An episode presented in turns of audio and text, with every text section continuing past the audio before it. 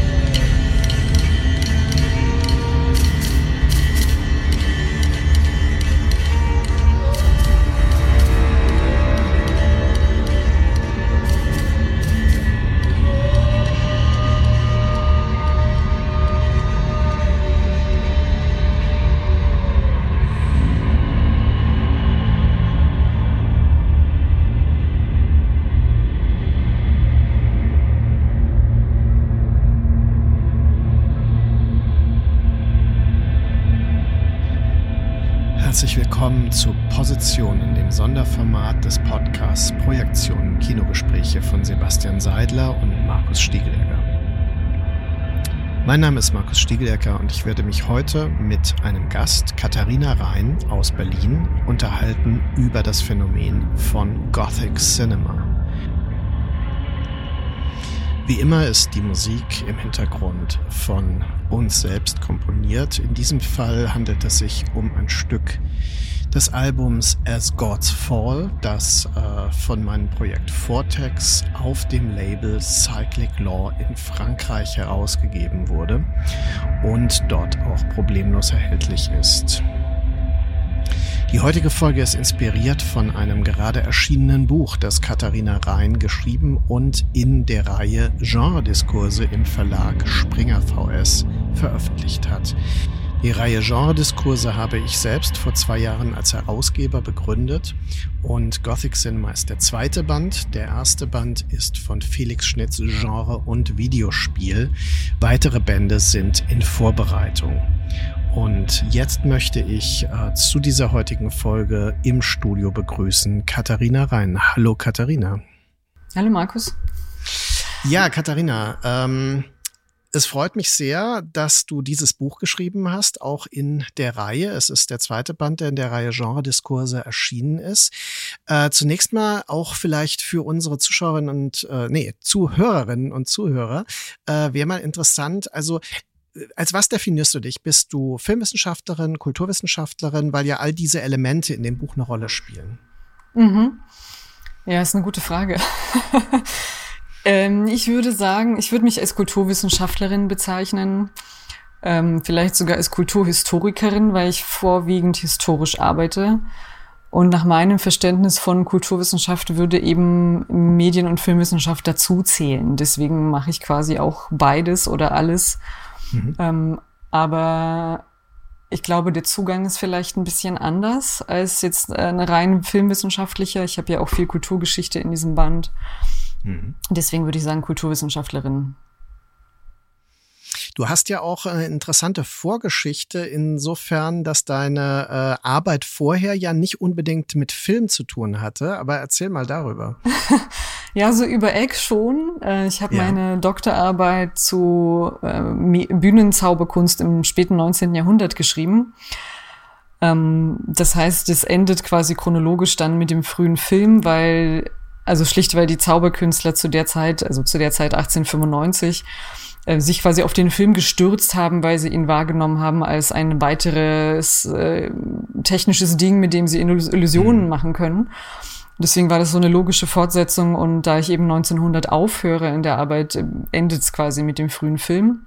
Aber es geht tatsächlich um äh, Bühnenperformances ähm, wie David Copperfield nur eben vor 150 Jahren. Mhm. Genau, also die äh, mediale Illusionsmaschinerie in ihrer Frühphase eigentlich. Also was eigentlich so genau die Vorläufer des Kinos sind. Ja, so, also quasi schon, wobei ich gerade eben ähm, Wert drauf gelegt habe, davon wegzurücken. Also weil es ja sehr viele, beziehungsweise die, die Forschung, es ist nicht so rasend viel, aber die Forschung, die es zu dem Thema gibt, stammt oft von äh, Filmwissenschaftlerinnen die eben über den frühen Film darauf stoßen, dass es da diese riesen Zauberkultur gab. Ähm, und in, in deren Geschichtsschreibung das eben oft so teleologisch äh, als so eine Art Vorform des Kinos irgendwie erarbeitet wird. Und genau das habe ich eben versucht zu vermeiden. Also ich habe eher gesagt, ich nehme das als eigenständige Kunst, äh, Kunstform ernst ähm, die dann irgendwann äh, natürlich mit dem Kino auch interagiert und man könnte sogar sagen, ähm, im 20. Jahrhundert auch deswegen irgendwann zugrunde geht, quasi weil das Kino plötzlich äh, sehr populär wird und äh, dann übernimmt als Abendunterhaltungsform. Äh, aber hauptsächlich ging es tatsächlich darum zu schauen, was passiert konkret auf der Bühne, wie sehen diese Illusionen mhm. aus das war super schwierig. Das musste ich mir zum Großteil aus Archiven zusammensuchen, um einfach nur ein Bild davon zu haben, was die eigentlich gemacht haben. Ähm, und dann habe ich eben versucht, das kulturhistorisch zu interpretieren. Also ich habe das äh, kurz geschaltet mit ähm, Technik und Industrialisierung und äh, mhm. anderen medialen Entwicklungen der Zeit. Äh, das hängt mit zum Teil mit Telegrafie und Funktechnik und sowas zusammen, weil Zauberkünstler immer die neueste Up-to-Date-Technologie auf ihre, in ihren Bühnenillusionen verwendet haben. Und das war sehr spannend, das nachzuvollziehen, also mit dem Impetus eben zu sagen, hier geht's natürlich äh, in den 1880er Jahren oder sowas nicht mehr darum, dass Leute glauben, da steht jemand auf der Bühne, der Zauberkräfte besitzt. Das steht ja völlig mhm. außer Frage. Sondern es ist von vornherein klar, was wir hier sehen, ist ein technisch induzierter Trick. Und mhm. der, der Clou daran ist, dass wir zwar wissen, dass es eine technische Illusion ist, aber wir wissen nicht, wie sie zustande kommt. Ähm, und zwar ist es oft tatsächlich auch technisch in diesem Sinne, äh, im Sinne von äh, Industrialisierung und Technik und Eisenbahn und solchen Sachen. Und das ist das, womit ich diese Form von Zauberkunst auch kurz schließe, weil ich sie eben als dezidiert moderne, hochtechnisierte Form von Unterhaltung begreife und hm. nicht als etwas, was also natürlich hat es auch mit Magie im, im, Sinne ritueller Magie zu tun, aber eben nur qua Referenz und eigentlich sieht es sich in einer mhm. ganz anderen Tradition. Mhm. Mhm. Ich denke, äh, dass sich viele aus dem Film- und medienwissenschaftlichen Bereich äh, für diesen Übergang interessieren, liegt natürlich an Georges Méliès als einem Pionier der Filmkunst und der Bühnenperformance mit Illusionscharakter, also der ja quasi filmische Mittel äh, als Weiterentwicklung dieser Bühnenillusion benutzt hat. Also das verführt einen buchstäblich dazu, dass man das zusammendenkt und weil es ja auch zusammenhängt natürlich. Aber ähm, es ist natürlich auch unabhängig als Entwicklung vielleicht zu sehen. Und ähm, ja, ja, ich kann das schon nachvollziehen, warum du das davon dann trennen wolltest. Ne? Ja, es ist schon ja. stark miteinander verwoben, ne, weil beides äh, irgendwie Illusionstechniken sind oder eher andersrum, weil Zauberkünstler Film als Illusionstechnik begriffen haben. Äh, deswegen sind die von Anfang an oder eigentlich schon vor der Erfindung des Films schon beteiligt. Also Méliès mhm hat nachweislich schon äh, Jahrzehnte vorher die Entwicklung zum bewegten Bild hin verfolgt und war auch in entsprechenden Netzwerken. Ähm, der Vater der Lumières war sein Nachbar mhm. ähm, und so weiter. Also das ist, lässt sich alles, äh, ist auch schon von anderen geschrieben worden, dass die also einfach mit dabei waren, weil sie diese ganze Bewegtbildtechnik, die plötzlich aufkam, spannend fanden, einfach als Illusion. Also insofern ist es mhm. schon eng miteinander verwoben. Aber die Zauberkunst ist natürlich deutlich älter und funktioniert auch ohne Film und vor mhm. dem Film ganz anders, äh, unabhängig vom, vom Kino. Ja. Ähm, um ein bisschen in Richtung des äh, jetzt vorliegenden neuen Buches von dir, das ist ja eine Monographie auch, also du hast das komplett äh, selbst geschrieben. Es ist keine Qualifikationsschrift, sondern eine eigenständige äh, Veröffentlichung, was ja äh, momentan gar nicht so viele Leute machen. Ne? Also im wissenschaftlichen Bereich würde man sich manchmal wünschen, dass mehr auch in Buchform und nicht nur in, in Aufsätzen veröffentlicht wird, weil man da ganz andere Möglichkeiten hat. Aber ähm, Gothic Cinema, das ist ein Thema, das ist aus einem Gespräch, das wir vor vielleicht anderthalb, zwei Jahren hatten. Ja ungefähr, ähm, entstanden. Wir haben uns äh, da über ja, Filme, die uns beide auch interessieren, beschäftigen, ähm, äh, so angenähert. Und äh, das ließ sich dann quasi auf eine Weise verdichten. Darüber müssen wir jetzt sprechen. Was ist eigentlich Gothic Cinema? Wie hast du das hergeleitet? Wie definierst du das? Ähm, also da müsste man vielleicht erstmal den Gothic-Begriff äh, von Cinema trennen. Also was ist eigentlich Gothic? Und dann, ähm, dass wir verstehen und auch nachvollziehbar machen können, was damit eigentlich gemeint ist. Ja, ähm, das war, glaube ich, so das, die, die größte Herausforderung bei diesem Band. zu definieren, was das eigentlich sein soll. Nicht? Also der erste, das erste Problem war natürlich zu sagen, wie übersetze ich das? Was mache ich damit, wenn der Band auf Deutsch ist? Und ich mhm. bin ja eben, äh, wie du weißt, dabei geblieben, es nicht zu übersetzen, schlicht und ergreifend, ja. weil Gotik natürlich was total anderes meint. Ähm, und das gotische Kino oder sowas, das wäre alles mhm. Schmarrn. Also das habe ich gelassen. Ja. Äh, und es ist natürlich ein stehender Begriff, weil es eben sehr viel anglophone Forschung dazu gibt. Äh, deswegen habe mhm. ich den dann einfach übernommen. Und auf die beziehe ich mich ja auch größtenteils. Ja. Ähm, da ist allerdings wiederum das Problem, dass es zwar einen Riesenkorpus zu Gothic Literature gibt, aber auch kaum was zum Film. Also, dass die Leute, die zum Film arbeiten, das immer übertragen. Ähm, aber es ist auch noch sehr wenig, was explizit zu Film arbeitet. Äh, also ich glaube, es gibt drei Sammelbände zu Gothic Cinema, also die explizit äh, sich mit Gothic im Film beschäftigen und eine Monographie, die letztes Jahr erschienen ist. Mhm. Ähm, also es ist alles auch aus den letzten zwei, drei Jahren. Mhm. Ähm, ja, und das habe ich irgendwie mir alles angelesen und dann versucht, damit irgendwas anzufangen. Natürlich auch das meiste zur Literatur, weil es eben zu Filmen nicht so viel gibt. Und dann eben diesen Spagat irgendwie zu leisten, dass ich genug lese, um einen Überblick zu haben und qualifiziert was dazu sagen zu können und gleichzeitig in diesem Korpus nicht so ähm, zu ertrinken, der hauptsächlich nicht relevant ist, weil es doch oft um Literatur geht und nicht um Film. Mhm. Mhm. Und entsprechend habe ich dann auch versucht, den Begriff herzuleiten, einerseits äh, aus diesem klassischen Verständnis, das eben von der Literatur herkommt, und andererseits quasi gegen die rivalisierenden Konzepte abzugrenzen, um festzustellen, was ist denn der Unterschied zwischen einerseits Gothic und der schwarzen Romantik und andererseits mhm. Gothic und Horrorfilm, was ja noch die relevantere quasi Unterscheidung ist.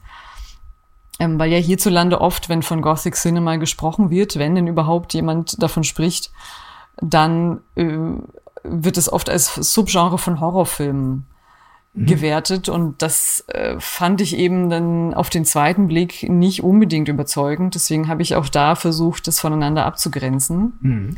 Mhm. Ähm wenn wir da kurz mal einhaken, also das finde ich einen ganz wichtigen Punkt, weil äh, die Buchreihe heißt ja auch Genre-Diskurse.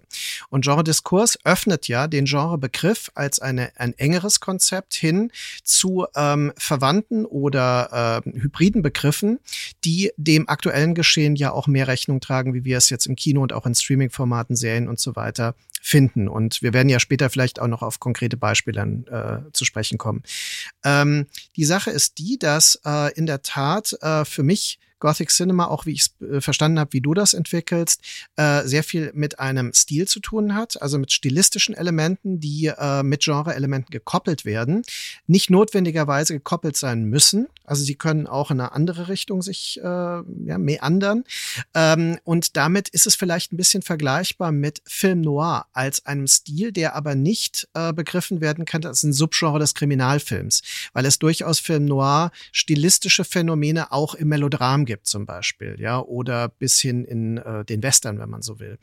Und äh, da müsste man sich ja fragen, es gibt übrigens auch Gothic Western zum Beispiel, das ist ja auch ein interessantes Phänomen, dass das wirklich auch vom eben genau nicht nur mit dem Horrorgenre, das ist, das stellst du ja auch nicht so eng dar. Das ist genau der Punkt. Ja, ja und das finde ich, das ja. finde ich sehr entscheidend. Das macht es nämlich auch viel spannender, wenn man hm. sich von der Idee löst, dass es Horror, dass es ein Subgenre von Horrorfilm ist, sondern das eben als du sagst, ein Stil oder einen ästhetischen Modus oder irgendwie eine hm, genau. spezifische Ästhetik, äh, Atmosphäre, äh, irgendwie sowas greift, ähm, dann heißt es natürlich, dass es genreübergreifend funktioniert. Also dann wird mhm. nämlich das Wenn dann zu einem Metagenre, weil mhm. es, wie du sagst, dann auch äh, Gothic Western gibt, äh, Deadman zum Beispiel, äh, ganz mhm. klassisch, Gothic Science Fiction, mhm. ähm, Alien oder Prometheus ja. wären zum Beispiel äh, Vertreter äh, oder Musical, Tanz der Vampire ist ein Gothic Musical, ganz klar. Ja, genau. Oder, ähm, der, oder Familienfilme, Kinderfilme, Hotel Transylvania zum Beispiel ist eigentlich ein Familienfilm, mhm. aber es ist auch ganz klar Gothic. Äh, und das ist viel interessanter, als es quasi nur so als Horrorfilm-Unterart zu betrachten, weil man dann plötzlich so einen riesen Korpus hat an ganz äh, disparaten Filmen, die aber trotzdem was gemeinsam haben. Also wir erkennen, dass es Gothic ist, wenn wir sie sehen. Mhm. Genau. Also das heißt, Gothic Cinema ist buchstäblich ein Genre-Diskurs, der übergreifend zu betrachten ist. Also ein Metaphänomen ist, das sich ähm, da über verschiedene Dinge erstreckt, das aber relativ klar als Phänomen selbst definierbar ist. Und da müssten wir vielleicht historisch nochmal zurückgehen. Äh, Gothic Fiction in der Literatur, da gibt es ja die klassische Phase, die ist ähm, Ende des, ähm, eigentlich Ende des 18. Jahrhunderts könnte man die schon ansetzen ne? und dann bis Anfang oder so um die Jahrhundertwende äh, 1900 eigentlich äh, anzusetzen. Und ähm, dann gibt es aber auch in der Literatur ja schon das, was sich daraus weiterentwickelt hat und die Kontinuitäten.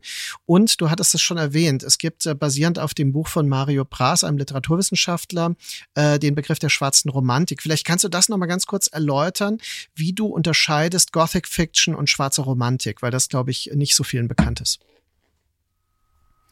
Ja, ähm, vielleicht noch eine kurze Anmerkung äh, zum, zum Thema dass Gothic sehr divers ist und alle möglichen Bereiche durchdringt, nicht zu vergessen, aber das äh, ist ein ganz anderer Diskurs, ist natürlich auch die Subkultur des Goth äh, und die mhm. Musik, die dazu gehört, wo man natürlich auch sagen könnte, das ist ein Lifestyle, der informiert ist von der Ästhetik des Gothic, also wo es jenseits von kulturellen Artefakten auch quasi Früchte mhm. trägt. Ähm, aber das ist ein anderer Diskurs. Zur schwarzen Romantik, ähm, ja, ich habe das ein bisschen äh, auseinandergedröselt oder versucht. Und zwar ähm, es gibt ja sehr starke Überlappungen, genau wie mit Horror haben wir auch mit der schwarzen Romantik äh, starke Überlappungen. Also es gibt eine ähnliche Ästhetik und ein Themenrepertoire, was mit Liebe und Erotik und Tabuthemen zu tun hat, mit Tod oder auch mit der Verknüpfung von Tod und Erotik. Ähm, es geht oft, äh, und das ist im Gothic Cinema natürlich auch sehr stark, um die Ununterscheidbarkeit von Imagination und Realität. Mhm. Ähm, das ist ein ganz zentrales Motiv. Ähm, unerklärliche Ereignisse, ähm, verborgene Realitäten, dunkle Mächte. Wir haben oft isolierte Figuren. Das Unheimliche nach Freud ist ganz wichtig. Es gibt oft Ruinen, also ästhetisch ist es auch sehr, ähm, was die Lichtsetzung und so weiter angeht, sehr ähnlich. Also ähm, dazu kommt noch, dass die ähm, Bilderwelten, wenn man so möchte, aus der schwarzromantischen Kunst, also es ist ja eine mhm. überwiegend eine Richtung in der bildenden Kunst, über den Umweg des äh, deutschen Expressionismus äh, quasi ins Gothic Cinema eingewandert sind. Also deswegen ist die Ästhetik tatsächlich sehr stark im Film vertreten, weil die direkt aus der Kunst äh, dieser Zeit importiert wurde. Aber, und da würde ich sagen, der entscheidende Unterschied ist, ähm, dass schwarze Romantik im Allgemeinen in der Kunstgeschichte etwas ist, was abgeschlossen ist. Es ist ein Genre der Vergangenheit. Und es bezieht sich explizit nicht auf zeitgenössische Werke, sondern es endet, je nachdem, wen man liest, um 1900 oder 1920, mhm. so um den Dreh. Ähm, aber niemand würde auf etwas von 2020 zeigen und sagen, das ist ein Vertreter der schwarzen Romantik.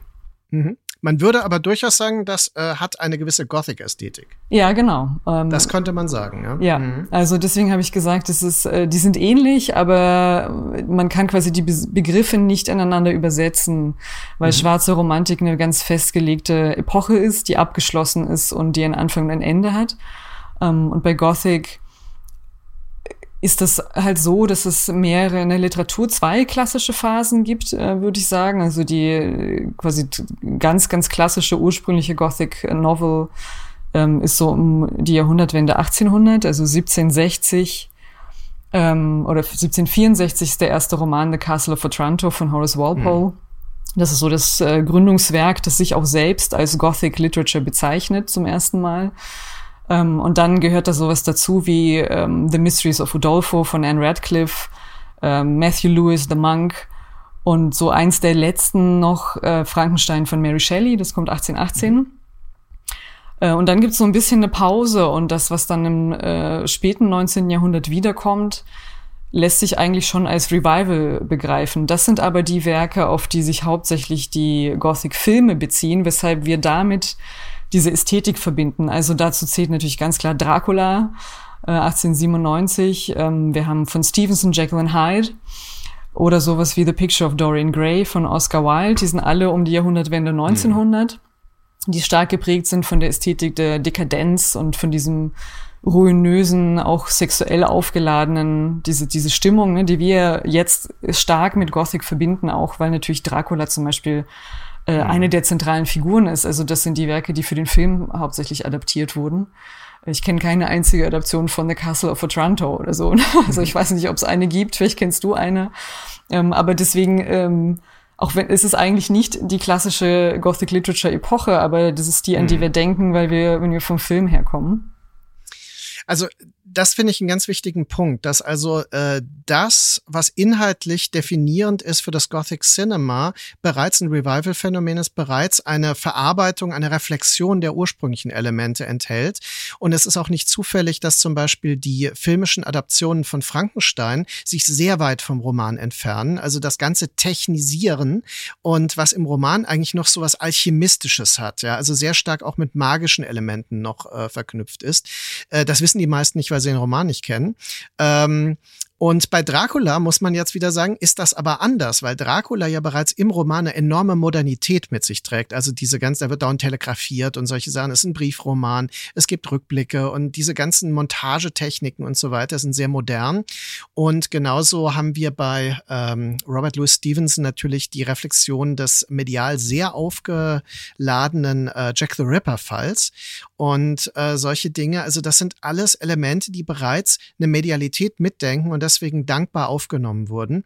Und vielleicht das Letzte, was du jetzt äh, vorhin mal erwähnt hattest, aber nicht in dem Zusammenhang, dass ja Ende des 1900s und um die Jahrhundertwende eine sehr starke Tendenz, eine Faszination am Okkulten auch äh, verbreitet war. Und es ist nicht zufällig, dass äh, Bram Stoker, der Autor von Dracula, ja äh, Mitglied im Golden Dawn war, ja, also in diesem, in der okkulten Vereinigung und äh, Edward Bulwer-Lytton und solche Leute, also die wirklich geschrieben haben in der Zeit, deren Romane total weltberühmt wurden, äh, waren eigentlich Okkultisten. Und auch Alistair Crowley als äh, der Chef-Okkultist des, des äh, britischen politischen ähm, äh, Milieus da, äh, ja, Anfang des 20. Jahrhunderts kommt aus diesem Umfeld.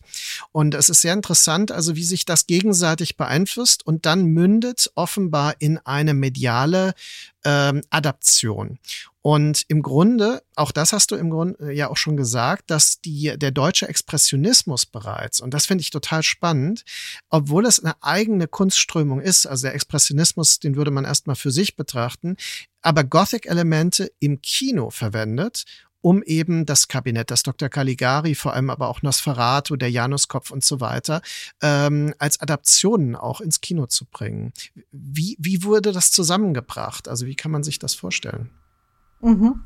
Ja, ich fange ja sogar noch früher an. Der erste Gothic-Film, den ich erwähne, ist ja von Georges Méliès, mhm. äh, 1896. Ähm, The Haunted Castle, ich komme gerade nicht auf den Originaltitel, ähm, aber es, es heißt exakt das gleiche, nur auf mhm. Französisch, ähm, wo man auch schon in diesen, ich glaube, der geht äh, drei Minuten oder irgendwie sowas oder sogar ja. noch weniger, ähm, schon ganz klar zentrale Motive und Figuren des Gothic identifizieren kann. Also es ist ganz spannend. In dem Film passiert äh, letztendlich natürlich nicht viel, ähm, aber es gibt einen Teufel, ähm, es gibt diese fantastische Szene, in der sich eine Fledermaus im Flug in einen Menschen verwandelt, ja, die wir danach unzählige Male in allen Dracula-Verfilmungen immer wieder sehen. Ähm, ja. Das hat Méliès quasi erfunden. Wir haben irgendwie Nonnen, äh, auch ein klassisches Gothic-Motiv, einen riesigen mhm. Hexenkessel äh, und alles Mögliche und Magie und äh, all das, auch so ein gotisches Gewölbe im Hintergrund. Also da fängt eigentlich schon Gothic Cinema an, äh, direkt mit ja. dem Film, könnte man sagen. Und im ähm, im deutschen Expressionismus systematisiert sich das, würde ich sagen. Also da wird mhm. eben, ähm, wie gesagt, über die Kunst die bildende Kunst der schwarzen Romantik wird eine bestimmte Ästhetik importiert und die ähm, also ich, es ist so ein bisschen schwierig, weil es sich darum gestritten wird, ob der deutsche Expressionismus wirklich zu Gothic Cinema gehört oder nicht. Mhm. Mhm. Ähm, und der einzige Film, der, glaube ich, konsistent in der Forschung dazu gezählt wird, ist Nosferatu. Wobei ja, ich eigentlich. Aber das ist Mhm. Ich finde eigentlich, das Kabinett des Dr. Caligari ist ganz klar Gothic. Also äh, selbst wenn man, äh, ich habe den vor kurzem erst wieder geschaut und festgestellt, es sieht original aus wie Tim Burton. Also weil Tim Burtons Sets zum Teil mhm. eins zu eins ähm, kopieren, was da in Caligari rumsteht. Ähm, ja, aber da wird auf jeden Fall diese Ästhetik systematisiert. Wir haben eine bestimmte ein Repertoire, das aufgestellt wird und das in den Film übersetzt wird, weil hier ausgelotet wird, wie können wir die Ästhetik des Gothic aus der Literatur visualisieren. Und das ist äh, auch sehr spannend, weil Gothic in der Literatur eigentlich ähm, nicht funktioniert. Also das sagen viele ForscherInnen, dass es eigentlich ein Genre ist, was visuell funktioniert und nicht über Texte und dass es quasi deswegen im Film im 20. Jahrhundert zu seiner vollen Entfaltung gerät, ähm, weil es eigentlich visuell ist, weil es eben sehr ästhetisch ist und ähm, das natürlich umschrieben werden kann, aber es ist eben nicht so effektiv. Und das passiert im deutschen Expressionismus. Und das Interessante ist eben, dass ähm, die Leute, die sagen, deutscher Expressionismus gehört nicht zum Gothic Cinema, dann in der Regel mit dem Universal Horror Cycle anfangen, 1930, also oder in den 30ern dann. Ähm, und das finde ich auch insofern absurd, als man ja ganz klar nachvollziehen kann, dass äh, sogar das Personal zum Teil das gleiche ja. war, zum Großteil. Ja. Also weil Leute wie äh, Karl Freund oder Peter Lorre ähm, mhm. dahin abgewandert sind. Äh, ja. Äh, unter anderem, ne, da gab es eine ganze Reihe von quasi Stars des deutschen Expressionismus, die nach Amerika ausgewandert sind aus politischen Gründen äh, und die dann eben im Universal Horror Film mitgemacht haben. Also Karl Freund hat Dracula gedreht von Universal zum Beispiel. Ähm, und als, das, äh, das finde ich sehr, das ist eine Kontinuität, die man nicht leugnen kann. Ja, als, als Kameramann. Todd Browning, genau ja, richtig. Also er hat die, die visuelle Ästhetik als äh, ja, Emigrant dann äh, mitgebracht nach Hollywood und genauso. Er hat ja die Mumie als Regisseur dann gedreht. Ne? Und die Mumie, da würde man erstmal nicht an äh, Gothic Cinema denken, aber die Mumie hat natürlich Motive wie den Fluch der Vergangenheit, die Leidenschaft, die in die Vergangenheit zurückreicht und so weiter. Ähm, ich habe kürzlich einen Film äh, betreut, der restauriert und jetzt als äh, Blu-ray erscheinen wird im Dezember allerdings erst, nämlich Der Mann, der lacht, The Man Who Loves. Das ist ein äh, Film mit Konrad Veit, natürlich, äh, dem Schlafwandler, ne? der äh, diese ikonische äh, Grinsemaske hat, aus der dann Joker entstanden ist. Die, die Comicfigur und später auch in dem Film mit Joaquin Phoenix gibt es sogar bildliche Zitate, wo er sich die Mundwinkel so hochzieht. Das das ist eins zu eins aus dem Stummfilm. Und dieser Stummfilm, das ist ganz interessant, ist eine Universal-Produktion Ende der 20er Jahre, die eben ja nicht als ähm, äh, Stummfilm mehr gemacht werden sollte, aber auch noch nicht Tonfilm ist, also so ein Hybrid, dass man hört gewisse Sachen, die dann schon synchron sind, aber noch nicht die Dialoge, da sind Schrifttafeln noch. Und das ist alles äh, toll äh, restauriert worden für die deutsche Fassung. Im selben Stil sind dann die Schrifttafeln und das hat alles unglaublichen Gothic-Charakter. Aber eigentlich ist das ein äh, Male-Melodrama. Also es ist kein Horrorfilm. Und das Interessante ist, dass ähm, dieser Film deswegen oft vergessen wird, weil er zwar diese eine, diese Maske hat, aber er hat nicht die, diese Horrorhandlung und er ist, hat, das Monster ist auch nicht das Monster. Es hat natürlich die Tragik, die auch Frankensteins Monster später hat oder die Mumie. Aber er ist ähm, natürlich nicht selbst so grauenerregend, wie man das von den anderen kennt. Ich finde es auch nur interessant, dass also quasi diese Tendenz auch in Hollywood früher beginnt, aber die meisten Leute tatsächlich mit dem Tonfilm, mit Dracula, äh, das dann eigentlich erst wahrnehmen. Äh, ich glaube auch die, das Phantom der Oper wurde ja vorher, Lon Chaney genau, wurde vorher ja schon gemacht. Mhm. Ja, ich ja. finde eigentlich, man kann das nicht trennen. Ich glaube, ohne deutschen Expressionismus gäbe es kein Universal Horror Cycle. Also auch, auch ästhetisch nicht. Ähm, deswegen ja. muss man eigentlich den mit dazu zählen. Mhm. Es gab ja dann äh, und zwar international äh, immer mal wieder Wellen, ja, das äh, beschreibst du ja auch und immer mal wieder Phänomene, wo das eine größere Rolle spielte und wo nicht. Hast du denn eine Systematik darin erkannt, wann Gothic-Elemente in bestimmten Kinematografien eine größere Rolle spielen und wann sie verschwinden? Das ist jetzt eine ganz gewagte Frage eigentlich, aber ähm, das ist natürlich interessant. Also bist du da auf irgendwas gekommen? Ja, ähm, ich habe es versucht. Ich kann dir verraten, so systematisch funktioniert es leider nicht. Es wäre schön. Also es lässt sich zum Teil kulturhistorisch rückbinden ähm, an sowas wie den Vietnamkrieg, äh, ne, genau wie beim Horrorfilm, oder in den 30ern natürlich äh, den Zweiten Weltkrieg oder den ersten beim deutschen Expressionismus. Also solche ganz mhm. klaren Zäsuren sind natürlich, mhm. schlagen sich natürlich immer im Film nieder oder überhaupt in der Kunst und selbstverständlich auch im Gothic. Ähm, was ich auch interessant fand, äh, war die Beobachtung, ist natürlich eigentlich auch offensichtlich, aber kaum untersucht bisher, äh, dass sich auch filmtechnische Entwicklungen selbstverständlich darin niederspiegeln. Also die klassischen Zäsuren, die gezogen werden, die Umbruchsmomente des Gothic Cinema sind geknüpft daran, dass wir erstens lange, längere Filme haben im deutschen Expressionismus zum ersten Mal, ne, etwas, das länger ist, drei Minuten geht. Ähm, mhm. Dann haben wir den, äh, die Industrialisierung der Filmproduktion in Hollywood ähm, und den Universal Horror Cycle im Studiosystem.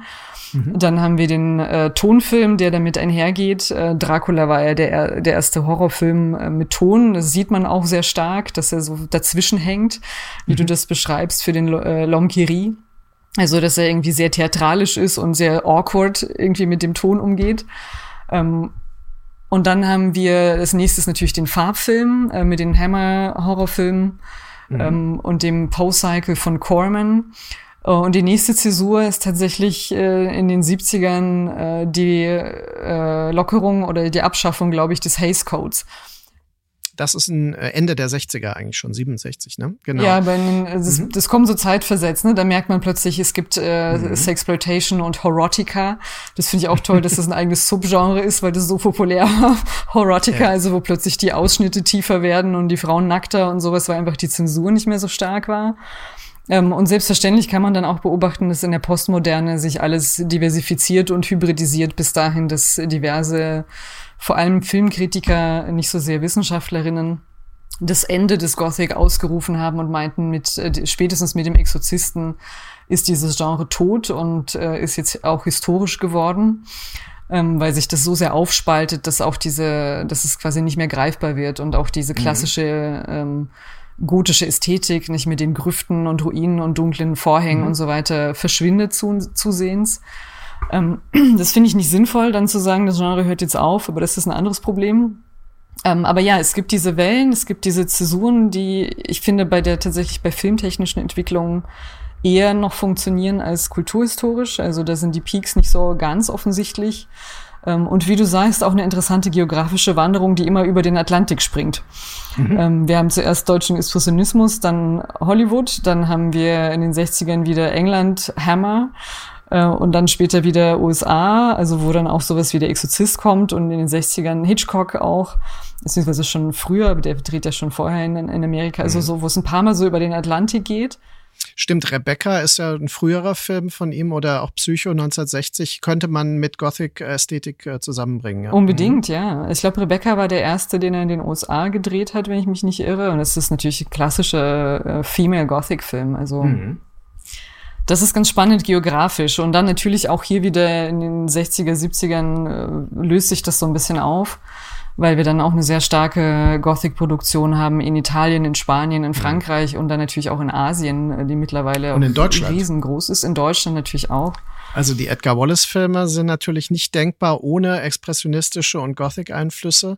Und es gibt ja sogar Versuche von Harald Reinl mit äh, die Schlangengrube und das Pendel so an diese äh, Poe-Verfilmungen ein bisschen anzuknüpfen und also äh, oder die Hammer-Filme natürlich auch. Also es ist sehr interessant, wie das, äh, wie du das beschreibst. Ja, das das wandert in der Tat durch diese Kinematografien hindurch und äh, entwickelt dann aber auch so Spezialitäten. Also in Italien zum Beispiel haben wir diesen extrem farbigen farbige, äh, die extrem farbige Version von Gothic durch Mario Bavas Filme.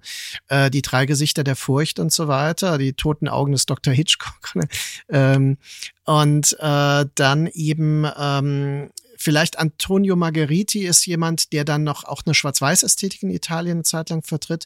Interessant ist in Spanien Jess Franco, der auch Schwarz-Weiß-Filme, also äh, der, äh, eine seiner vielen ähm, Dr. Orloff-Verfilmungen, die er da irgendwie immer wieder gedreht hat. Äh, der geheimnisvolle Dr. Z erscheint übrigens auch demnächst als Blu-ray wieder. Äh, ist, äh, ist ein toller Film mit einer krassen Schwarz-Weiß-Ästhetik, äh, während er dann später wirklich auf Pop-Art baute und dann ähm, eben auch immer solche Elemente mit Psychedelic-Motiven koppelte. Und das ist ja das, was du meinst. Das ist ja äh, Horror und Erotik kombiniert. Ne? Und ähm, was ich auch sehr faszinierend finde, du hattest vorhin, das wollte ich natürlich eher für das Ende aufheben, aber du hattest es schon erwähnt, es gibt ja auch äh, ein subkulturelles Phänomen Gothic. Und interessant ist, äh, weil damit habe ich mich natürlich auch äh, sehr viel beschäftigt, ähm, auch jetzt in meinem Buch Schwarz ja nochmal, ähm, das beginnt ja eigentlich auch in den Vorläufern schon in den 60er Jahren, also mit dem Beginn der eigentlichen Popkultur, wie wir sie verstehen, äh, mit Bands wie den Doors, wie äh, Nico, ja. Und äh, die benutzen dann aber auch wieder eine Ästhetik und eine Bildwelt, die mit den Filmen quasi auch mit dem Einfluss der Filme zusammenhängt. Und äh, das fließt dann mehr und mehr zusammen, so dass man in dem, was du ja auch so, schon sagst, das postmoderne Kino, dass man dann wirklich äh, Filme hat wie äh, The Lost Boys oder so, wo eben äh, Subkultur ähm, klassische Gothic-Motive und äh, auch Teenie-Film und so einfach zusammenkommen. Ja.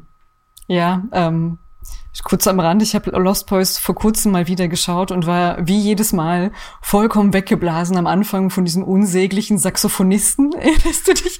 Die gehen auf so ein Konzert ja, und dann ist total. da so ein halbnackter, öliger Typ mit Fukuhila und Saxophon. Das ist einfach unglaublich. Kommt der nicht auch in äh, Mad Max 3 vor? Ist das nicht der Saxophonist? das mag sein, dann habe ich den verdrängt. Also es ist so, ich glaube, das ist ein Typ, ist der, so der spielte damals in der Popmusik äh, durchaus eine Rolle. Und äh, aber mich hat das auch immer erstaunt. Also ich hatte da auch eine Diskussion drüber, weil ich finde Saxophon sowieso fürchterlich als Instrument schon.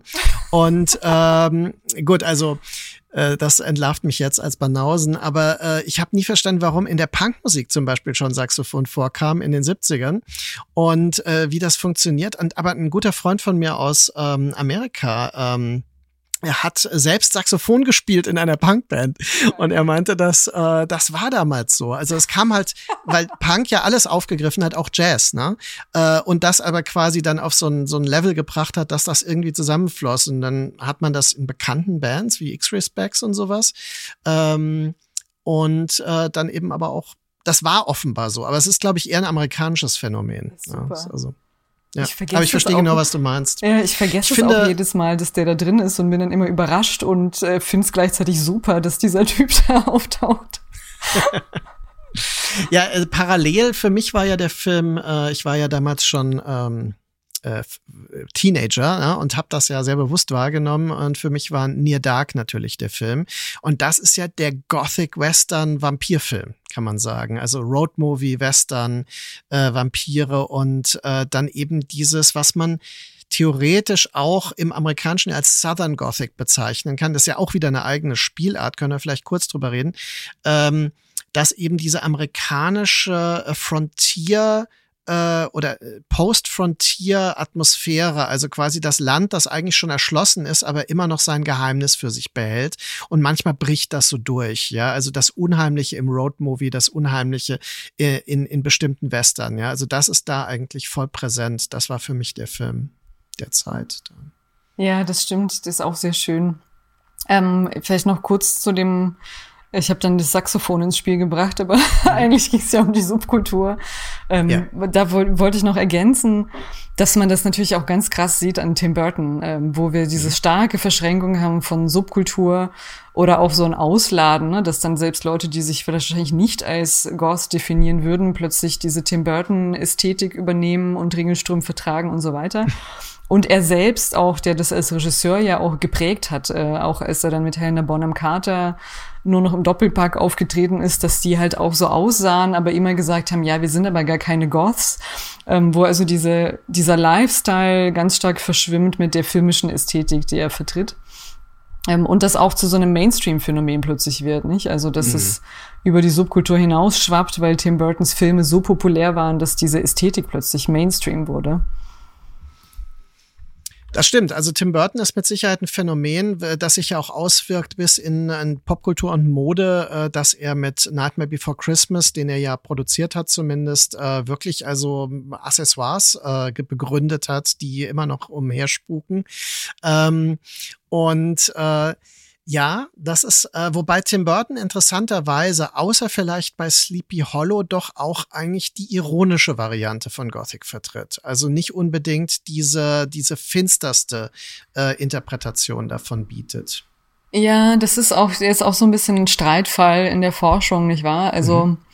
ähm, da gibt's eine äh, relativ berühmte Meinung, sag ich mal, die dahin zieht, was du sagtest, und zwar ist das Jeffrey Weinstock, der diesen Begriff Gothic Light ähm, mhm. also äh, oder Gothic in Anführungsstrichen genauso meint, wie du sagst, dass es ironisch irgendwie funktioniert, dass er eben sagt, es ist eigentlich nicht mehr Gothic so wie früher, dass es etwas ist, was über mit Suspense arbeitet und ähm, Angst erzeugt und irgendwie Beklemmung äh, hervorrufen möchte und sowas, sondern es referenziert nur noch diese Filme und ist aber an sich ähm, nicht mehr irgendwie affektiv, sondern es referenziert mhm. die Affekte, die diese alten Filme hatten Mhm. Ähm, genau, die ihn auch geprägt haben natürlich. Ja, ne? Genau, und sp ja. sp spricht aber irgendwie auch ein Publikum an, was natürlich auch mit diesem Film aufgewachsen ist.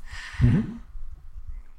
Das würde mich mal interessieren, ähm, äh, wenn ich das persönlich einfach mal frage. Äh, was ist eigentlich dein Bezug äh, gewesen? Also mit welchen Filmen wurdest du da konfrontiert? Weil ich kann ganz klar sagen, bei mir waren das, äh, ich erinnere mich, ich bin mit zwölf oder dreizehn wirklich ins Kino gefahren äh, in Mainz und habe mir Nosferatu angeguckt in so einer Sondervorführung äh, sonntags nachmittags für drei, drei Mark oder so. Also das ähm, äh, und dann natürlich auch die Filme, die im Fernsehen kamen. Das waren natürlich die, die Universal-Filme und sowas. Ähm, und danach kam erst Tim Burton, danach kam erst Near Dark und so weiter. Wie war das denn bei dir? Ich glaube, bei mir war das tatsächlich chronologisch andersrum. Ich mhm. glaube, ich kannte eher Tim Burton und der Rest kam dann so im Studium dazu, dass ich dann einfach anfing, mich für Filmgeschichte zu interessieren und dann das alles nachgeholt habe, irgendwie mehr oder weniger systematisch. Ähm, aber es ist natürlich, es ist, glaube ich, ein witziges Phänomen, was viele Leute haben mittlerweile, dass sie ähm, und das, das schreibe ich ja auch in dem Buch, in, glaube ich, als es um Dracula geht. Ich habe ja auch den mhm. Dracula von 2020 ähm, ja. dabei, wo es eben ganz stark um diese Referenzialität geht und darum, dass ich meine, die Serie selbst das thematisiert, dass gerade Dracula, ähm, ich würde auch Psycho zum Beispiel zählt auch dazu, ist ein mhm. Text, äh, bei dem wir in erster Linie die Referenzen darauf kennen, bevor wir das Original kennen. Ne? Wie du sagst, mhm. ist auch vorhin, niemand liest Frankenstein, so niemand liest mhm. Dracula den Roman. Alle kennen aber irgendwie die Filme oder die Ästhetik ist so populär, so allgegenwärtig dass wir wissen, es ist eine Referenz auf Dracula, ohne Dracula zu kennen. Genau mhm, wie in genau. Psycho diese, die Duschszene natürlich tausendfach referenziert ist. Ähm, und gerade eben jüngere Leute, oder mittlerweile sind es ja fast alle, chronologisch wahrscheinlich eher irgendeine Referenz gesehen haben als den Film ähm, bei der Erstausstrahlung quasi im Kino. Hm. Ähm, das ist ganz spannend. Das ist auch bezeichnend eben für, für Gothic, glaube ich, dass man ähm, besonders wenn man es jetzt bis auf die Literatur zurückverfolgt, äh, immer über so eine Wiederholungsschleife reinkommt. Also das, das mhm. Genre selbst, äh, das haben wir ja vorhin auch schon erwähnt, dass es immer diese Revivals gibt. Das Genre selbst ist so ein Wiedergänger, der sich immer auf ältere Gothic-Artefakte äh, bezieht, die sich wiederum auf ältere Gothic beziehen ja. und selbst ganz am Gründungsmoment äh, haben wir das schon, äh, ich hatte es ja vorhin erwähnt, der erste Roman, der sich selbst Gothic Novel nennt, The Castle of Otranto, hat mhm. so ein mhm. Vorwort, was seitdem auch ein Klassiker geworden ist, in dem steht, ähm, dass dies ein Text ist, der also in einer alten Bibliothek irgendwo in Italien entdeckt und yeah. übersetzt wurde. Also er tut so, als er referenziert wiederum eine Vergangenheit. Das ist bezeichnet für Gothic, dass mhm. eine, sehr, eine bestimmte Zeitlichkeit, äh, dass hier eine bestimmte Zeitlichkeit vorliegt, die immer einen Vergangenheitsbezug konstruiert. Mhm. Und zwar quasi von Tag eins wird sich immer rückbezogen auf irgendwas Vergangenes, ne? auch auf gotische mhm. Literatur, die natürlich gar nicht mehr aktuell war im 18. Jahrhundert ähm, und so weiter. Das ist immer irgendwie so Verweise auf irgendwas Zurückliegendes sind. Mhm. Ähm, aber damit stellt sich natürlich die Frage, weil wir gerade über Tim Burton sprachen, ähm, ob er nicht einfach genau das Gleiche macht und genau deswegen hm. erst recht nicht Gothic in Anführungszeichen ist, sondern Gothic, weil er genau das tut, nämlich auf vergangene Gothic-Werke mhm. zu verweisen. Ja. Ich äh, will da nicht widersprechen, weil ich ihn auch immer so wahrgenommen habe. Und äh, für mich wie gesagt, ähm, ich, natürlich habe ich Beetlejuice und solche Filme vorher gesehen. Aber für mich war der Schlüsselfilm, wo ich wirklich Zugang zu ihm bekam, äh, eher Sleepy Hollow. Und der ist ja sehr klassisch in seinem Zugang. Nicht nur, weil er die Vorlage äh, auf eine Weise nochmal äh, interessant interpretiert, sondern auch die ikonische Besetzung, ähm, die er dann schafft. Christina Ritchie und äh, Johnny Depp und so weiter. Und ich glaube, dass, dass er damit sehr viel hinterlassen hat zu der Zeit auch.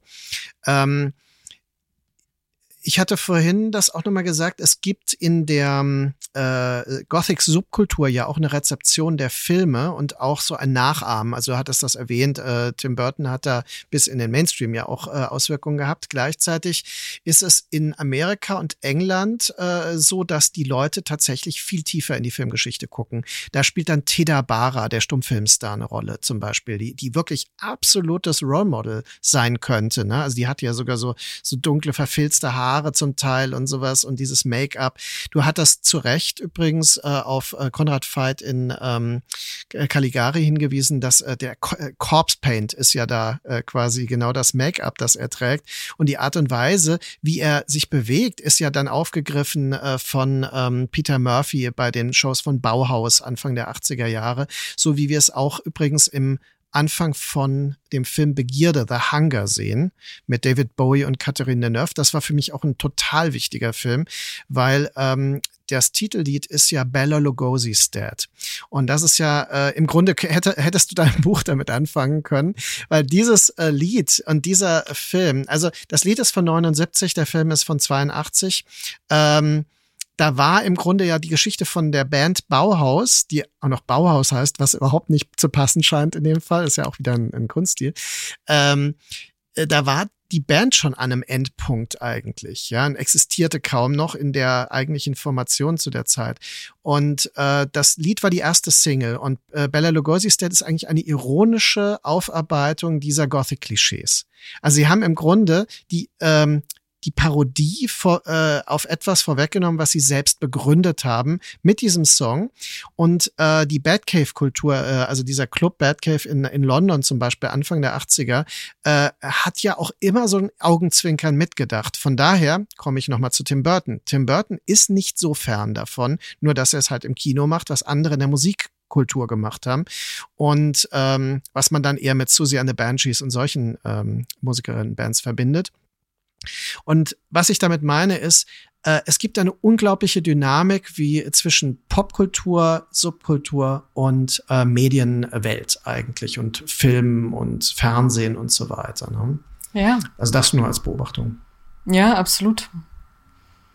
Ich frage mich auch gerade, ob das bei irgendeinem anderen Filmstil so stark ist wie beim, wie beim Horrorfilm. Das kann ich mir eigentlich nicht wirklich vorstellen. Also K-Pop vielleicht in der Musik oder sowas, ne? Aber ähm, stell dir vor, Western hätte irgendwie diese popkulturellen Auswirkungen gehabt. Das wäre völlig grotesk.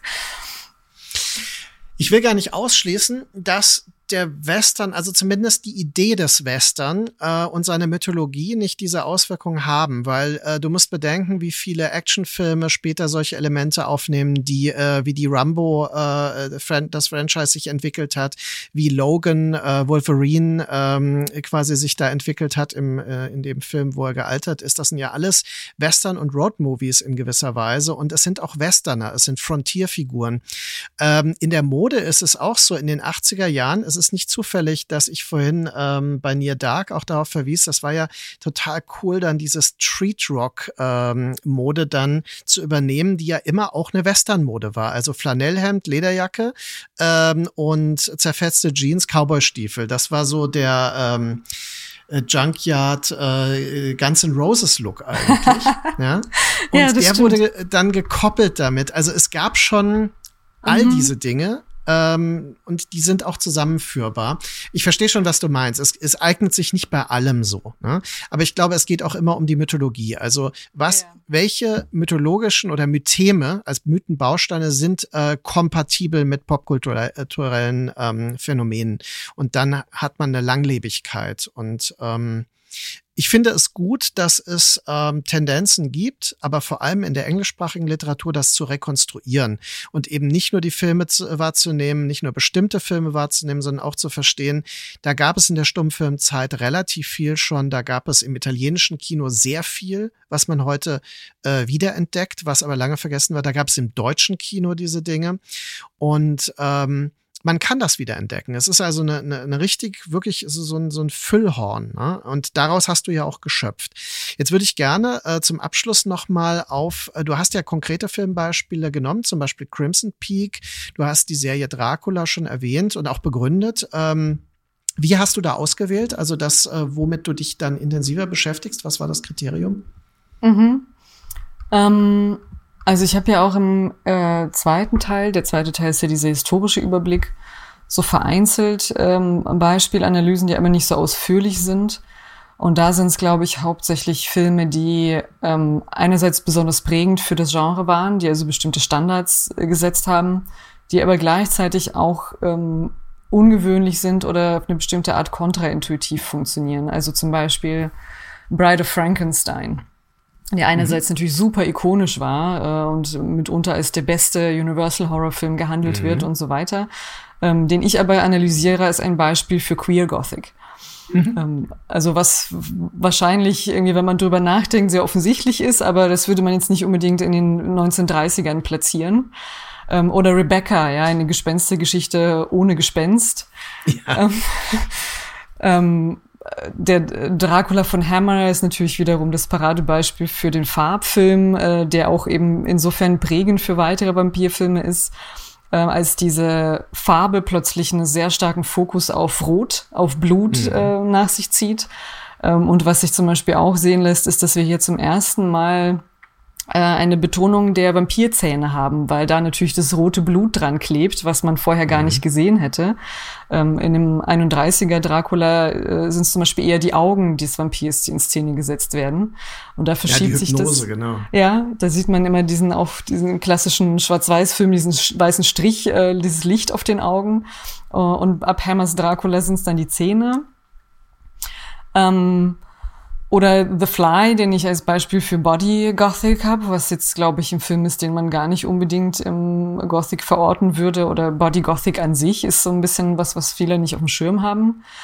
Das fand ich sehr interessant, weil wir hier plötzlich ein Verhältnis zu Körpern haben, was anders ist als vorher. Also besonders, wenn man die ältere Adaption von 58 damit vergleicht. Genau, die ältere. Da genau. funktioniert ja Othering total anders. Also in den 50ern ist es das Monster da draußen, das vernichtet werden muss. Und in den 80ern wird er selbst dazu und beobachtet mhm. seine Transformation und akzeptiert das und natürlich auch mit den ganzen AIDS-Referenzen, die hier 86 ganz klar drin sind. Also ist einfach ein sehr interessantes Beispiel.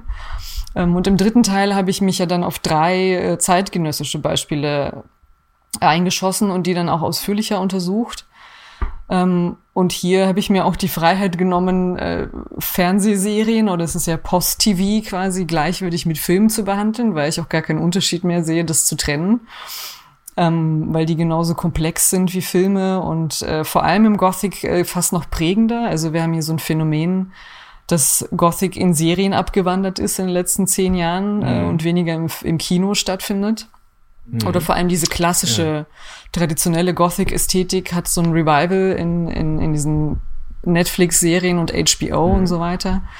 Ähm, und da habe ich äh, neben Dracula eben Crimson Peak und ähm, The Haunting of Hill House, die Netflix-Serie, mhm. was natürlich eine Adaption mhm. von einer der zwei paradigmatischen Haunted House-Romane ähm, überhaupt ist.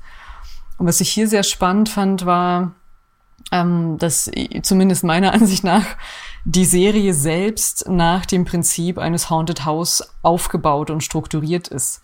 Also ich begreife das Haunted House als ein Ort, ähm, oder man könnte ihn auch als Medium bezeichnen, ne? ein Ort, an dem Zeitlichkeit durcheinander gerät, weil irgendwie Vergangenheit und Gegenwart sich andauernd überschneiden und andauernd äh, einander stören, so Interferenzen und Überlappungen bilden. Ähm, und genau das Gleiche macht die Serie. Also hier ist nicht nur mhm. Das Leben der Figuren, auch außerhalb des Hill House von der Vergangenheit, von Interferenzen aus der Vergangenheit geprägt, sondern mhm. die Struktur der Serie selbst bildet das nach, dass wir also ständig Rückblenden haben im Jetzt und die Vergangenheit sozusagen immer einfällt in diese Timeline, die heute spielt und sie immer wieder mhm. unterbricht und irgendwann verschmelzen die auch miteinander, dass die also vollends ununterscheidbar werden. Genauso wie Traum und Fantasie und Wahnsinn nicht mehr unterscheidbar werden von Realität, was ja in äh, mhm. Spukhäusern auch passiert. Ähm, also deswegen fand ich das Beispiel sehr spannend. Übrigens viel besser als das, was danach kam, The Haunting of Bly Manor, was die Adaption der zweiten klassischen Spukhausgeschichte ist, also Turn of the Screw. Ähm, Ah ja, ja, ja, habe ich auch gesehen, ja. Das äh, fand, fand ich irgendwie dann sehr underwhelming, aber in Haunting of Hill House fand ich das sehr interessant. Mhm.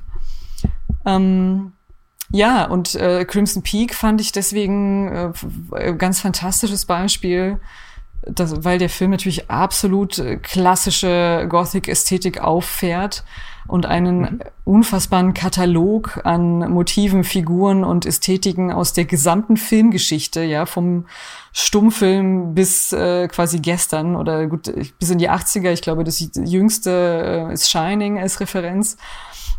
Alles auffährt, was äh, so zu klassischen Gothic gehört, äh, Figuren aus der Literatur, Motive und so weiter und trotzdem schafft es der Film, eine sehr eigene, markante Ästhetik zu bilden, die nicht so aussieht wie irgendein anderer Film.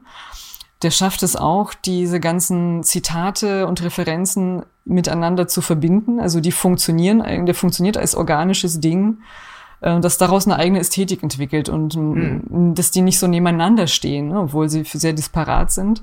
Mhm. Ähm, das finde ich sehr toll. Der Film wird auch besser, je öfter ich ihn sehe. finde ich ganz hervorragend. Also ganz klassisches Gothic Cinema, ähm, mhm. aber gleichzeitig irgendwie was Neues. Ja. Ähm kann ich alles total gut nachvollziehen. Ähm, was ich nicht ganz so sehr ist äh, die mh, hm, gar nicht so unpopuläre Meinung, dass äh, Serien, äh, Streaming-Formate und Kinofilme gar, sich gar nicht so sehr unterscheiden. Ich denke, das tun sie schon. Äh, und auch Crimson Peak ist ein Film, der anders funktioniert als zum Beispiel die Hill House Serie. Ne? Also quasi, weil er äh, diese Verdichtung braucht. Und die Verdichtung ist etwas, was dem Film als so, so maximal zweistündigem äh, Werk ähm, ja schon eigen ist und was ganz andere Dramaturgien erfordert. Also dieses ausufernde Hin- und Herspringen in den Zeiten, was man im seriellen Erzählen äh, möglich gemacht bekommt. Ja, das ist natürlich im Film so nicht möglich, aber die Verkürzungen, die der Film braucht, äh, ähm, die machen ihn manchmal noch mal kreativer und äh, herausfordernder. Also da sehe ich schon einen Unterschied. Äh, ich lebe auch nicht in der postkinematografischen Zeit, wie das ja einige Kolleginnen und Kollegen gerne mal ähm, so sehen, ähm, als Filmwissenschaftler, äh, sondern äh, es ist eine Koexistenz. Also ich nehme diese Dinge ja absolut wahr und äh, äh, ich war etwas überrascht, aber vielleicht ist es zu naheliegend, dass du den Fokus nicht auf Penny Dreadful gelegt hast, weil das ja eine Serie ist, die auch noch explizite Adaptionen der äh, literarischen Gothic-Figuren, äh, also Frankensteins Monster und so weiter, Jekyll und Hyde, ähm, leistet. Also quasi die in diesem seriellen äh, Kontext das auch noch so mit einbaut und ähm, so ein eigenes Universum daraus kreiert, was eigentlich ja pure Gothic-Essenz sein möchte. Ne? Aber wie gesagt, das ist vielleicht ein bisschen zu naheliegend fast schon. Ähm, oder ich weiß nicht, was meinst du? Ähm, vielleicht noch kurz zu dem zu der Filmserienfrage, ohne dass ich wir jetzt mhm. müssen wir jetzt auch nicht ausdiskutieren. Mhm. Ich wollte jetzt nicht damit gesagt haben, dass das natürlich alles identisch ist. ist da bin mhm. ich voll bei dir, also da stimme ich dir vollkommen zu. Ähm, was ich meine ist, wenn es, wenn es mir darum geht, quasi äh, die Ästhetik und die Motivik des Gothic Cinema herauszuarbeiten und zu schauen, wie funktioniert das heute und wie äh, verhält es sich zu Vergangenen. Ähm, mhm. Auch vor dem Hintergrund, dass es ja oft heißt, das Genre gibt es eigentlich gar nicht mehr. Äh, also mhm. wenn es um diese Fragen geht, ist es ja dann letztendlich völlig egal, ob es eine Serie ist oder ähm, ein Film oder irgendwas dazwischen, wie diese BBC-Serie, genau. die ja quasi aus drei äh, Spielfilmen besteht von der Länge her. Also in der Hinsicht meine ich, ist der Unterschied komplett vernachlässigbar. Mhm. Ähm, aber ich stimme dir natürlich vollkommen zu, dass die Dramaturgie ganz anders funktionieren muss, äh, längenbedingt. Und ich finde es auch nicht gut, dass die jüngeren Filme versuchen, von der Länge her an, an Serien ranzureichen. Ich finde, 90 Minuten ist eine ideale Länge aus guten Gründen, aber das ist ein anderes Problem. Es ist, ähm, es kommt ein sehr schöner Film, das kann ich äh, oh. äh, verraten. Äh, äh, von Edgar Wright, äh, der Film Last Night in Soho. Und der ähm, ist sagen wir, der ist nicht pures Gothic Cinema, aber er bedient sich auch sehr stark aus diesem Kontext. Ne? Und äh, ich äh, will und darf noch gar nicht so viel über den verraten. Es gibt einen tollen Trailer. Ne? Also der Film hat ja so eine Zeitreise, die zwischen der Gegenwart und den Swinging Sixties in London sich äh, abspielt. Aber er hat auch starke Verweise auf Dinge, die wir jetzt schon erwähnt hatten, also bis hin zu den Rippermorden und so weiter. Und ähm, und der hat auch starke Bezüge zum Itali Italian Gothic, also zu dieser äh, Farb, äh, farbenfrohen Ästhetik, ne, die man von äh, Mario Bava und Dario Argento aus Suspiria kennt und so weiter. Also das sind alles äh, Dinge, die uns in Zukunft auch noch erwarten. Also das ist etwas, was hochaktuell ist. Und ähm, natürlich bin ich sehr gespannt, äh, wie, wenn es denn zustande kommt, wie Robert Eggers mit ähm, Anna Taylor-Joy, äh, die natürlich bei ihm in The Witch gespielt hat, die aber auch in Last Night in Soho eine Hauptrolle spielt, interessanterweise. Also sie ist ein bisschen so, als wäre sie eine dieser ähm, Gothic-Frauen äh, ne, aus dem Female Gothic-Kontext. Es ist ganz interessant, dass sie offenbar äh, ein sehr spezifisches Gesicht hat, das sich gut eignet für solche äh, Period-Stoffe und für diese Art von, ähm, von Geschichten einfach auch. Ne? Ähm, Finde ich einfach äh, zeigt, dass äh, dieses Thema nicht beendet ist mit unserem Podcast schon gar nicht, sondern äh, hoffentlich geöffnet wurde für Leute, die sich da ähm, interessieren. Und ähm, denen möchte ich natürlich das Buch äh, Gothic Cinema, eine Einführung von Katharina Rhein, erschienen im äh, Springer äh, VS Verlag, dem Wissenschaftsverlag natürlich, nicht dem Axel Springer Verlag, wie manche immer denken. Ähm, äh, da, äh, das möchte ich allen dann ans Herz legen. Ähm, ganz kurz noch, was, äh, was ist dein nächstes Projekt? Was machst du aktuell? Oh, ähm, ich übersetze gerade meine Doktorarbeit ins Englische. Mhm. ähm, also schlicht deswegen, weil die Leute, die zur Zauberkunst forschen in Frankreich mhm. oder USA oder Großbritannien sitzen, ähm, und das ist auch der Grund, warum ich sie auf Deutsch veröffentlichen wollte. Ähm, aber gleichzeitig ist das jetzt natürlich auch ein Grund, äh, eine englische Übersetzung zu veröffentlichen, damit sie mhm. auch beim Diskurs ankommt. Und ähm, ja, der Vertrag ist schon unterschrieben und ich bin dran und kommt dann hoffentlich nächstes Jahr auf Englisch. Sehr schön. Ja, das äh, ist sehr gut, wenn das eine größere Aufmerksamkeit noch erfährt. Und ähm, ja, Katharina, ich äh, danke dir sehr. Ich äh, fand das äh, sehr interessant auch nochmal. Ähm, äh, ich hoffe, es war für dich auch rückblickend nochmal interessant, das Thema zu rekapitulieren. Auf jeden Fall. Aber jetzt ja. habe ich gar nicht zu Penny Dreadful was gesagt. Soll ich das noch machen? Möchtest du zu Penny Dreadful noch was abschließend sagen? Es knüpft tatsächlich ganz gut an an diese Aktualitätsfrage, ja. fällt mir gerade auf. Ähm, und zwar kommt es ja als Beispiel schon vor. Ich habe es tatsächlich deswegen nicht äh, ausführlich behandelt, ähm, weil ich ein, andere Beispiele spannender fand. Also mhm. wie du sagtest, ist auch zu offensichtlich. Ähm, ein bisschen, wobei man da auch diesen schönen Exkurs hat in dieses Gothic Western Ding, ne, weil die, ich glaube, zweite oder dritte Staffel ja komplett in äh, oder fast zu großen Teilen mhm. in Amerika spielt, in der Prärie und mit Indianern und allem. Also sehr, sehr spannend. Aber ähm, was ich ja in Penny Dreadful äh, versuche zu illustrieren, ist genau diese Frage, ist das noch aktuell und wie verbindet, wie können wir ähm, viktorianische Stoffe adaptieren, ähm, die klassische Ästhetik durchziehen mit den Ruinen und den Kleidern und den Korsetts und diesem ganzen Zeug ähm, und gleichzeitig etwas produzieren, das kompatibel ist mit dem Zeitgeist des 21. Jahrhunderts, mit Political Correctness, mit den Vorstellungen von Geschlechterrollen, die wir haben, weil das natürlich da überhaupt nicht funktioniert. Und das, finde ich, kann man an Penny Dreadful tatsächlich sehr gut nachvollziehen, äh, wie sie zum Teil mehr oder weniger erfolgreich irgendwie versuchen, gerade was die Frauenrollen angeht, äh, diesen Spagat zu leisten zwischen viktorianischen Figuren und eben etwas, was für heutige Zuschauerinnen auch funktioniert. Ähm, das finde ich also in der Hinsicht ist es sehr spannend und das habe ich ja daran auch gezeigt. Aber das ist natürlich interessant im Kontext von, ist das überhaupt noch aktuell? Funktioniert das heutzutage überhaupt noch? Und Penny Dreadful würde natürlich sagen, ja, und zwar eben auch mit klassischer traditioneller Gothic-Ästhetik und nicht nur ironisch gebrochen oder wie auch immer. Das ist ein wunderbares Schlusswort und mit diesen Worten entlassen wir unsere Hörerinnen und Hörer aus dieser Positionfolge. Tschüss, Katharina. Tschüss, vielen Dank.